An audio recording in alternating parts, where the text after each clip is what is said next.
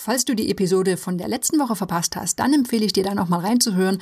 Das war nämlich eine Grundlagenfolge über Qualitätsmanagement im Projekt. Und da haben wir mal genauer hingeschaut, was Qualität überhaupt ist, wie Qualitäts- und Projektmanagement zusammenspielen und welche einfachen Maßnahmen du definieren kannst, um Qualitätsmanagement in deinem Projekt zu integrieren.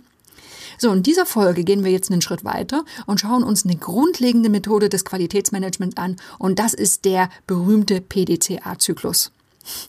Ich bin Andrea vom Projekte leicht gemacht Podcast. Ich freue mich, dass du reinhörst und das ist der Podcast für pragmatische Projektmanager und solche, die es werden wollen. Ladies and gentlemen, welcome to the best project management podcast, Projekte gemacht where projects are made easy and exciting. Let's get started.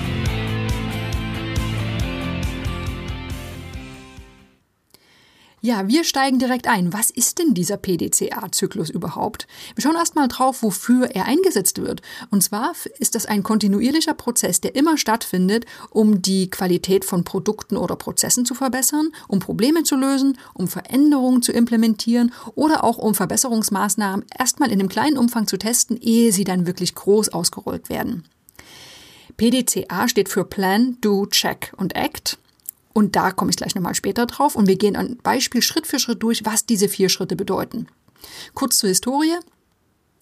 Die Methode wurde von einem gewissen W. Edward Deming erfunden oder entwickelt und entsprechend wurde auch dieser PDCA-Zyklus als Deming-Kreis oft bezeichnet.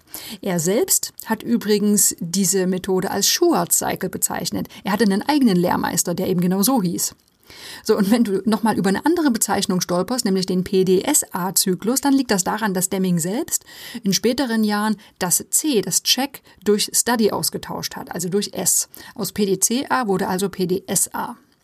Stell dir jetzt also einen Zyklus vor, der aus vier Schritten besteht. Plan, Do, Check und Act, der immer wieder kontinuierlich durchläuft und sich wiederholt.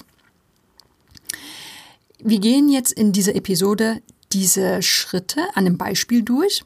Und zwar betrachten wir mal einen Lebensmittelhersteller genauer. Stell dir vor, du arbeitest für einen Lebensmittelhersteller und ihr produziert Fruchtjoghurt.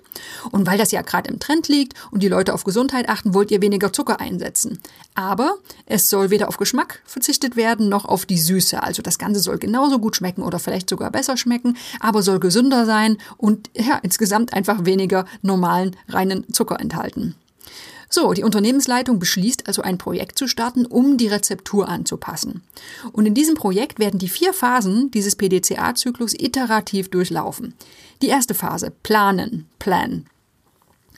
In der Planungsphase, ja, was machst du da? Klar, du analysierst erstmal den Ist-Zustand. Was tun wir aktuell und wie tun wir es? Dann wird Verbesserungspotenzial identifiziert. Was läuft denn vielleicht nicht gut und was könnte besser laufen? Es werden Prozesse identifiziert. Also welche Prozesse betrachten wir überhaupt hier? Also hier geht es wahrscheinlich darum, wie die Rezeptur entsteht und wie sie umgesetzt wird in der Produktion.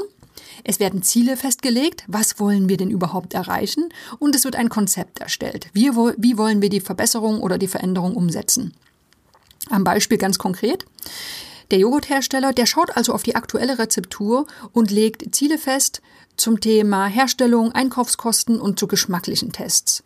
Und dann werden auch die aktuellen Prozesse in der Produktion betrachtet und die Richtlinien und Gesetze zur Herstellung von Lebensmitteln berücksichtigt. Also wir sind in einer Planungsphase. Das P steht nun mal für Plan. Das heißt, es wird analysiert und es wird geschaut, wie wollen wir es denn anders machen.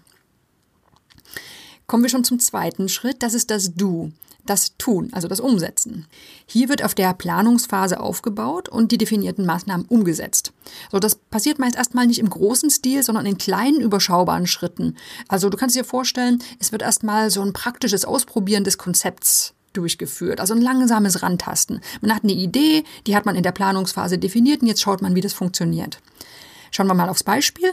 Statt also die gesamte Produktion sofort umzustellen auf die neue Rezeptur, werden erstmal kleine Mengen produziert. Ne, die werden getestet, die Erkenntnisse werden verarbeitet und dann wird die nächste Charge Erdbeerjoghurt mit einer noch anderen Rezeptur ausprobiert. So tastet man sich langsam vor. Und dann kommt man zum logischen nächsten Schritt des PDCA-Zyklus, das ist das Check, nämlich das Prüfen und Analysieren. Ne, Vertrauen ist gut, Kontrolle ist besser, das gilt nämlich auch hier. Man vertraut also nicht auf das Konzept, das man in der Planungsphase erstellt hat, also im P des PDCA-Zyklus, sondern jetzt im Check werden die gesammelten Daten und Ergebnisse aus der vorigen Phase analysiert und mit den erwarteten Ergebnissen verglichen. So, und wenn das Ganze übereinstimmt, super, dann kann am Ende der Phase schon eine Freigabe der Änderung im großen Stil erfolgen. Es kann aber sein, dass diese Prüfung nicht so positiv ausfällt. Ne? Dann sind die Ergebnisse nicht so, wie man sich sie sich gewünscht hat. Wenn also große Abweichungen festgestellt werden, dann wird daraus gelernt und es werden wieder neue Maßnahmen abgeleitet. So, am Beispiel. Stell dir vor, der Erdbeerjoghurt mit weniger Zucker, der würde nur von 70 Prozent aller Testpersonen als gleich gut oder besser im Geschmackstest bewertet. Obwohl 95 Prozent anvisiert wurden. Es war also sehr wichtig, dass der Geschmack wirklich passt. Aber gute Nachricht, die Ziele zu den Einkaufskosten und zur Optimierung der Produktionsprozesse, die wurden erreicht. Also hier gibt es Abweichungen. Hier wird also nochmal geschaut, okay, wie müssen wir jetzt diese, wie müssen wir diese Erkenntnisse umsetzen? Und das kann im vierten Bereich ACT passieren. Viel schöner ist es aber, wenn ACT auf anderen Ergebnissen aufbaut. Denn in, in einer idealen Welt, das sind in den ersten drei Phasen alle Erkenntnisse vorhanden, um den neuen Prozess oder das neue Produkt im großen Stil einzuführen. Was wird also hier gemacht in dieser ACT-Phase? Es werden noch die letzten vorhandenen Probleme gelöst, es werden ineffiziente Teilprozesse identifiziert und verbessert, es werden Prozessbeschreibungen angefertigt, Investitionen getätigt, weil zum Beispiel die Produktionsanlage noch ausgebaut werden muss. Es werden Mitarbeiter geschult und es wird der neue Prozess eingeführt. Und indem dieser Prozess eingeführt wurde, ist das der neue Standard und der wird in der nächsten Planungsphase als Grundlage für die nächste Verbesserung genutzt. Im Beispiel, wären jetzt also alle Ziele des Erdbeerjoghurts schon erreicht worden in der Checkphase, dann hätte die neue Rezeptur unternehmensweit eingeführt werden können. Und das wäre dann die Basis gewesen für die nächste Iteration des PDCA-Zyklus. So, in unserem Beispiel haben wir ja aber festgestellt, da war der Geschmack noch nicht ganz so in Ordnung. Also die Ziele wurden nicht erreicht. Es erfolgt also keine komplette Umstellung der Produktion. Trotzdem startet das Unternehmen mit dem nächsten Zyklus und nutzt die neuen Erkenntnisse als Basis für die nächste Ist-Analyse. Du siehst, egal wie die Ergebnisse sind, ob das Ganze schon wirklich so ist, wie man es haben wollte oder ob bestimmte Teilbereiche noch nicht okay sind. Man kann diesen PDCA-Zyklus immer wieder durchlaufen. Ne? Man schaut also immer auf eine aktuelle Ist-Situation und plant. Man setzt es um beim Du. Man prüft die Ergebnisse. Act setzt dann Erkenntnisse um und hat dann eine neue Ist-Situation, die man beim, im nächsten Planungszyklus wieder betrachtet. So, das klingt jetzt sehr universell und das ist es auch wirklich. Dieser PDCA-Zyklus, der wird nicht nur äh, bei der Herstellung von Produkten eingesetzt, sondern in allen möglichen Bereichen.